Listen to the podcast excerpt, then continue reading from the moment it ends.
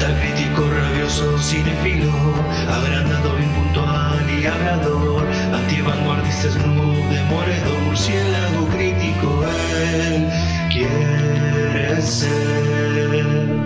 Buenos días, buenas tardes, buenas noches, bueno, lo que sea que estén teniendo, ha pasado un largo tiempo, pero el ámbito del murciélago aquí está. Bienvenidos, ya como ya había dicho, al ámbito del murciélago, podcast de críticas de cine, series, algo de música y un poquito más, ¿no? Eh, bueno, ha pasado bastante tiempo. Eh, podría quedarme contándoles un poco qué ha pasado, pero me parece más adecuado simplemente decir la crítica. Y después, si quieren conocer un poco la historia, se las cuento por Instagram, realmente. O sea, no sé si tienen tiempo de su vida para perder, aunque están escuchando esto, así que creo que la respuesta se dice sola. Pero bueno, hay que ser profesional, ¿no? Bueno. Bien, como cualquier humano que tenga dos dedos diferentes, ustedes sabrán que el 25 fue Navidad. Tienen dos de frente, ¿no? Y bueno, claro, yo ya tengo 20 palos. Y casi 21 te digo, ¿eh? Pero un regalito de Navidad no tiene edad, ¿no? Aclaro, ya sé que pasaron tres meses de la puta Navidad, pero bueno, digamos que el ámbito se tomó un tiempo. Así que, pero bueno, el regalo está ahí. Y mis viejos le pusieron la 10. Porque me regalaron el Blue fucking Ray de la película Batman v Superman. Pero, ey, ey, lo más genial es que es la versión extendida con media hora de escenas extras. Y no es poco, ¿no? bueno, dirigida por Zack Snyder, estrenada en 2016 y según muchos, yo incluido, es probablemente la película de superhéroes más polémica, tal vez junto a Justice League. Ya lo hablaremos en otro podcast de el corte de Zack Snyder que ha salido.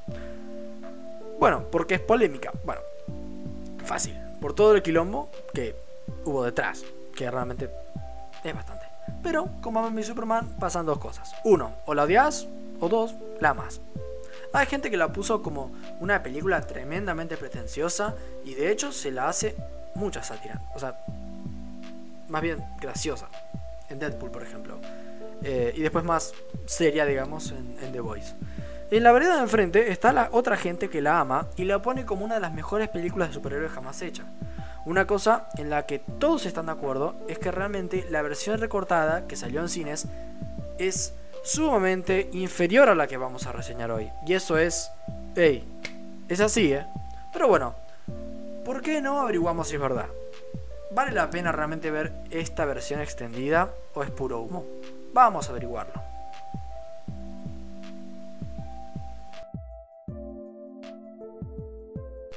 Bien, arranquemos por lo malo como solemos hacer. Y tal vez la mitad de la gente estará esperando esto. Me costó mucho encontrar algo negativo en la película, la verdad. Todo lo que la gente pone mal para mí está bien o genial incluso. O sea, miren si no se le contrera. Yo creo que justamente el problema más importante que tiene la película es que la versión en cines está muy mal recortada. Esto en la extendida está genial. Eso está solucionado. O sea, es lo que el director quería poner, por lo cual, bueno, coherencia. Jeje. Lo que nos falta mucho, ¿no? Otra cosa que me parece bastante chota y que creo que estaríamos todos de acuerdo es que tanto la elección de JC Eisenberg como Luthor, así como su personificación, o sea, es un desastre monumental. O sea, ni el casting fue una buena idea, ni realmente cómo lo llevó a cabo el flaco fue una buena idea. Fue bastante malo, realmente. Bastante malo. O sea, genial actor, buena actuación para hacer, no sé, del acertijo o algo así. Pero no se parece un pingo al ex Luthor. O sea, tiene guita y es inteligente, pero hasta ahí llegan las similitudes. Luthor tiene una personalidad totalmente distinta. Distante, calculador, carismático. Y este es un neurótico guachín. O sea, nada que ver.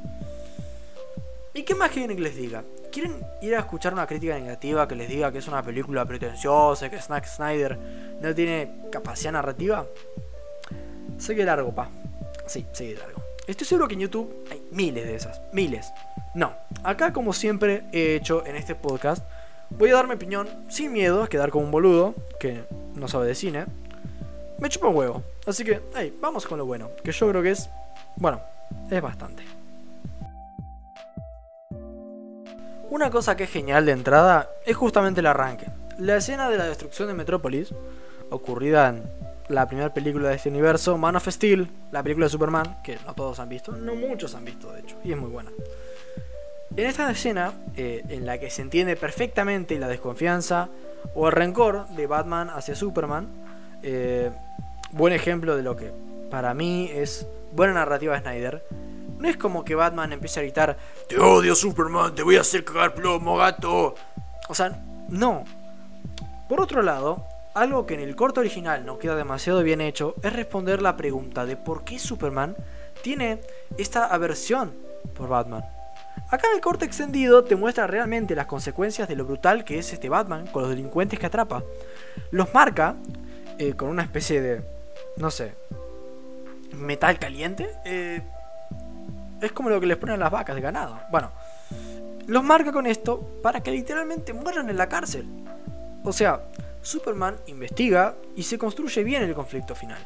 Superman va a la cárcel y ve lo que le pasa a los que Batman mata, o sea, mata, manda a matar básicamente. Eh, a ver, no son ninguno santos, o sea, son gente que se encarga de trata de blancas, guachines, eh, que es un gran delito acá en Argentina.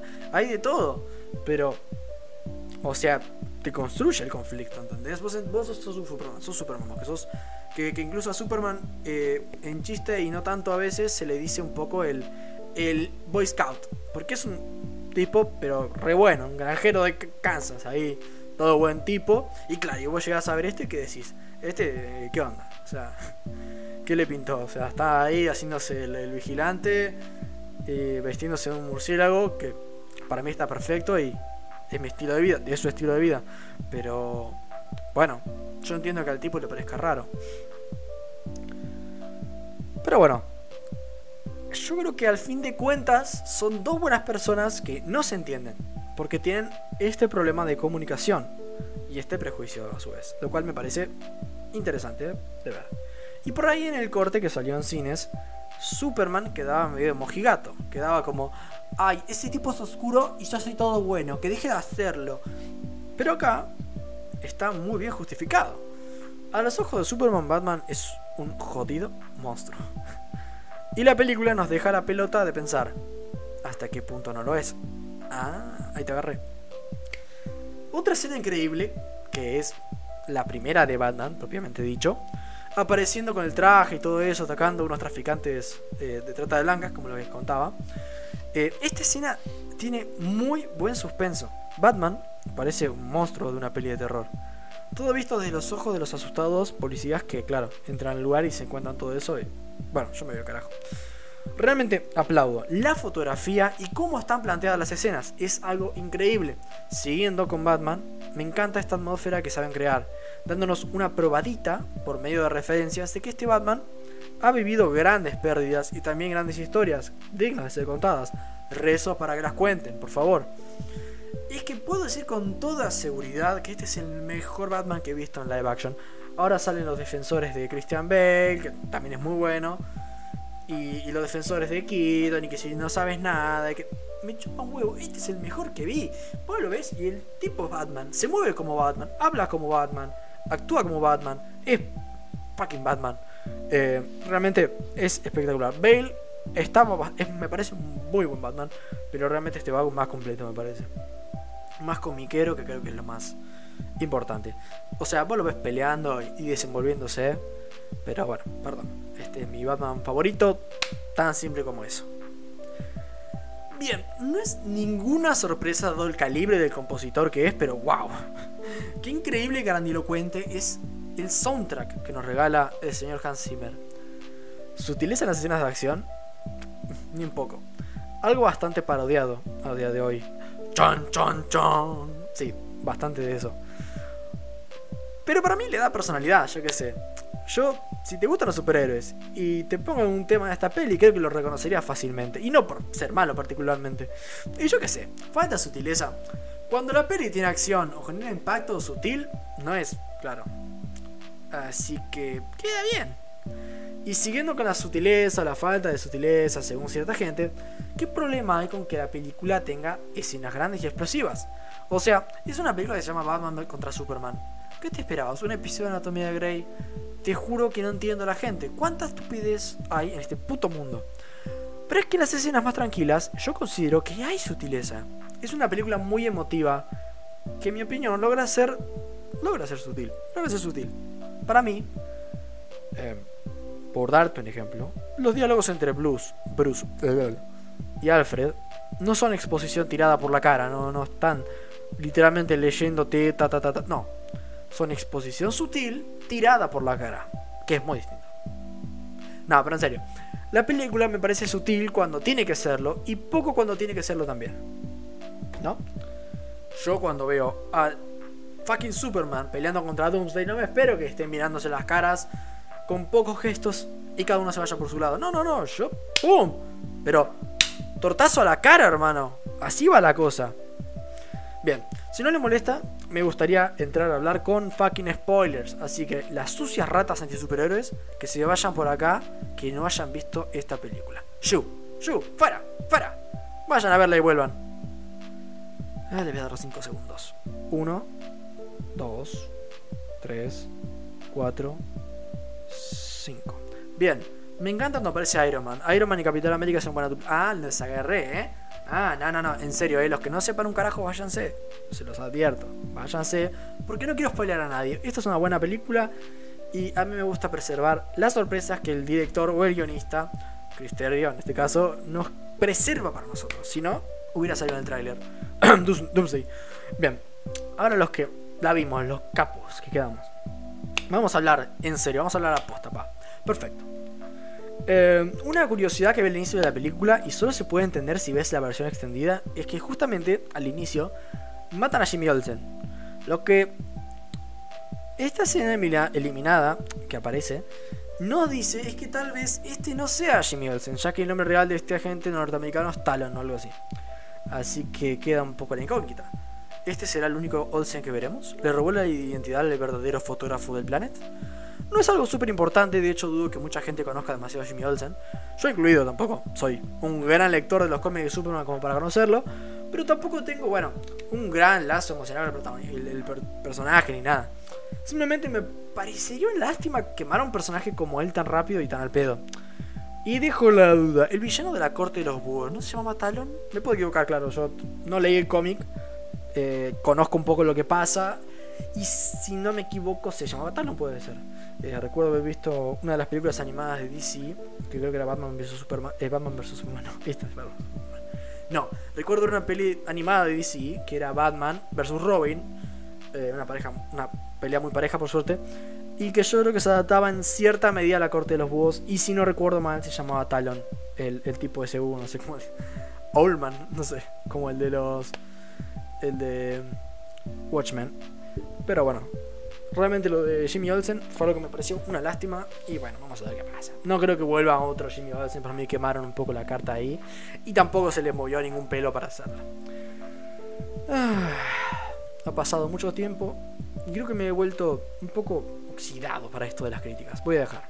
Mejor me dedico a peinar perros, caniches. Eh, o tal vez abrir una cafetería con todo tema de superhéroes. Pero eh, falta un detalle, hay un detalle que me caga, que es que no tengo un puto peso, así que Dóneme plata, denme todo su dinero y, y vengan a la cafetería con descuento.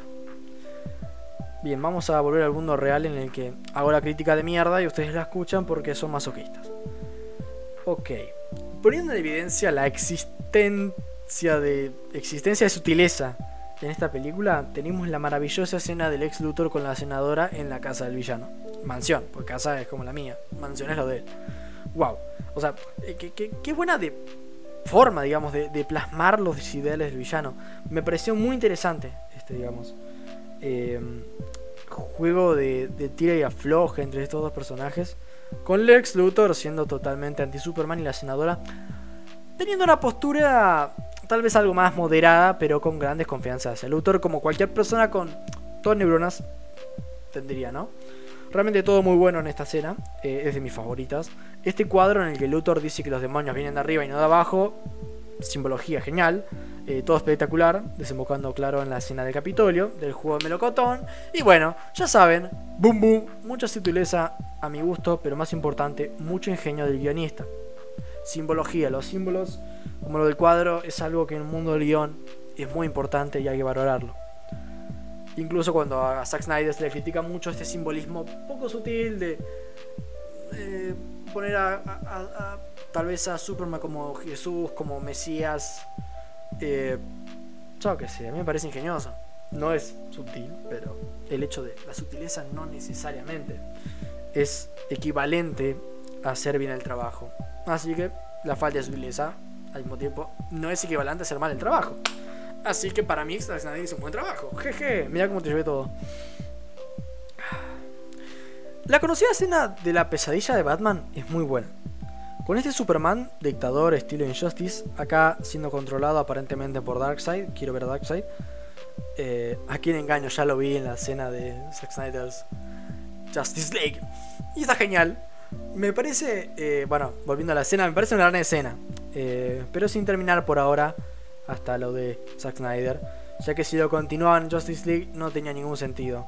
O sea, el corte de Whedon medio lo hacen, pero muy al pedo dado la resolución que toman. Eh, realmente en el corte de Snyder sí le dan más bola y si es algo relativamente importante a la película, le, dedican más, más tiempo. Vamos a ver qué pasa.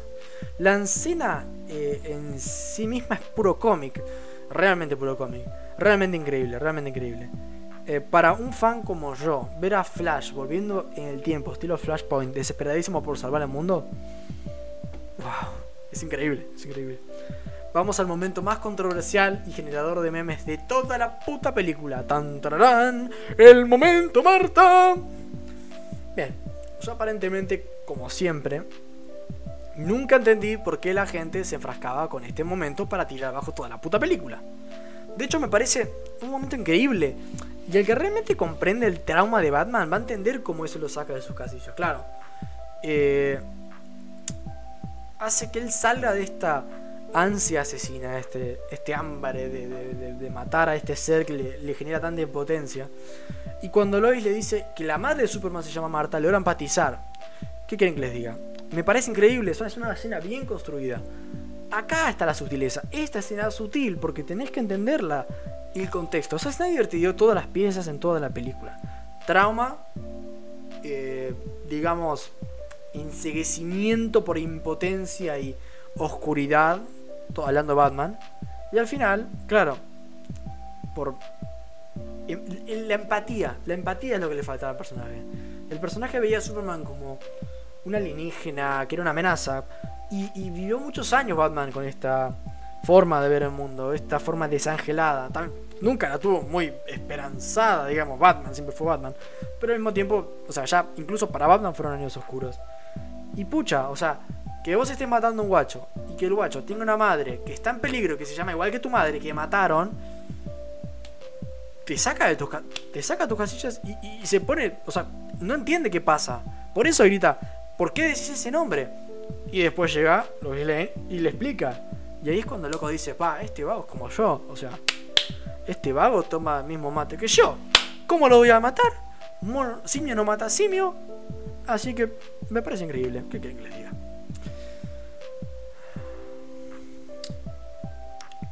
Me cebo mucho y después tengo que meter una pausa como para dejarles a ustedes silencio. Ya está ahí. Aparte, lo bueno de esta escena es que nos lleva a lo que, según la opinión de un servidor, es la mejor escena de combate entre Batman y alguien más, en general en toda la historia del cine. Cuando él va a salvar a Martha, eh, a ese almacén, wow. Enfáticamente, wow. Y no sé si es más o menos wow que la misma escena de Batman contra Superman que también es todo lo que queríamos ver y un poco más incluso. O la de Doomsday con Wonder Woman uniéndose, genial. O sea, escenas de acción no te vas a encontrar mejores. Y el plus, digamos, que tenía esta crítica, digamos, era el de decirles a ustedes, realmente vale la pena la versión extendida. O es humo nada más, ¿no? Ese era un poco el, el, el problema en el que nos hallábamos, esa duda que teníamos. Son escenas irrelevantes que entran con calzador o son escenas relevantes que cambian la película? Ahora les respondo. Y el asunto es que muchas de estas escenas servían de transición para algunas escenas del corte del cine. como complemento o para realmente darle un significado distinto. Por ejemplo, hay una en la que Clark Kent está viendo televisión y nota que hablan de si Superman es un icono americano o no. Y no se vio este matiz en el corte normal, que está bueno porque le da una dimensión tal vez algo crítica al mismo país. No es solo criticar a superhéroes, criticar a la sociedad, te critica a Estados Unidos como país, que siendo el gobierno de Trump no está de más. Y claro, no cuestionan solamente su lealtad a este planeta, sino a su nación. Cosa que creo solo los yankees podrían llegar a ser. Estúpidos. Tal los argentinos también, somos muy imbéciles también. Otra cosa que creo que mejora exponencialmente en esta versión es el plan de Luthor. Que realmente si ves el corte de cine, como que rebalsa por todos lados. Es medio como que no, no hay por dónde agarrarlo. Es todo muy...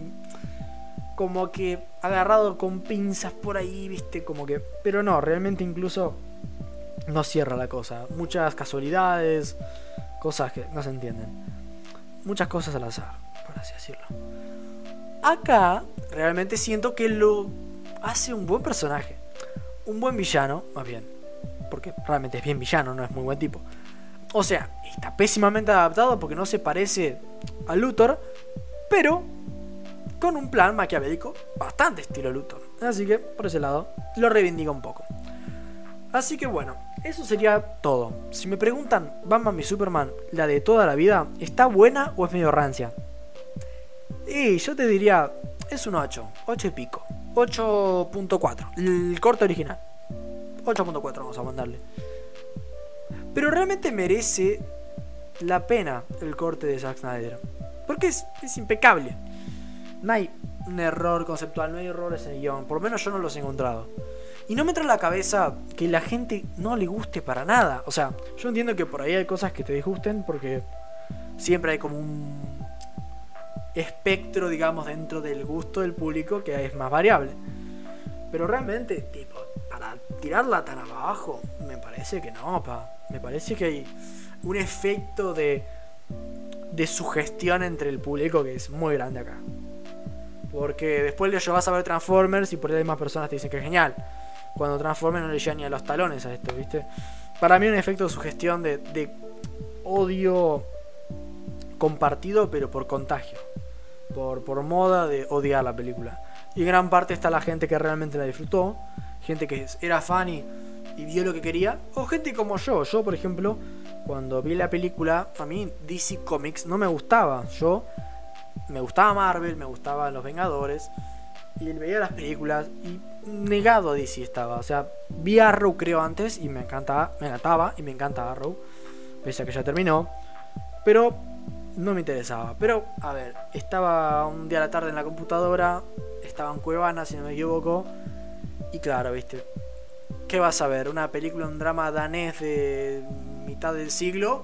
¿O una película de dos superhéroes que por ahí no conoces tanto, por ahí conocía un poco más a Batman, yo que a Superman, y ver a dos locos pegándose trompadas, viste, me llamaba más. ¿Y qué pasó? La película me encantó y di entrada a mi vida a todo el mundo DC y creo que es lo mejor que podría haber hecho, sinceramente. Así que tengo un cariño especial por la película porque es la película que me hizo querer a DC y luego, ya con otras cosas, empecé a amar DC tanto como Marvel. Pero bueno, objetivamente, objetivamente, eh, dentro de lo que se puede hablar eh, el mundo del arte, este es un producto espectacular. Al que le dejo un 9.4 y va de cabeza, o sea, va de picada a la vanguardia del murciélago. Así que bueno, muchas gracias por escuchar. Eh, ¿Cómo se podría decir? I'm fucking back. El murciélago ha vuelto. Y bueno, por favor, esperen más fucking